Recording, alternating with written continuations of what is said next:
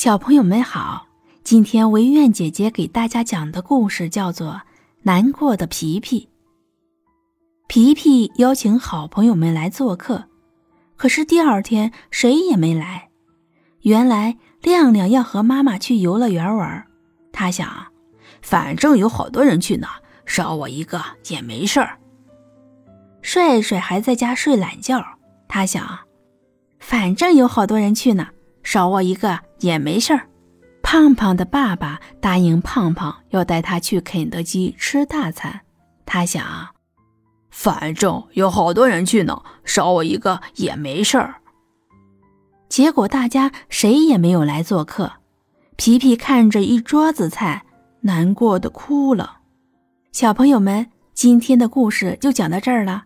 如果你喜欢的话，就点击订阅加关注哦。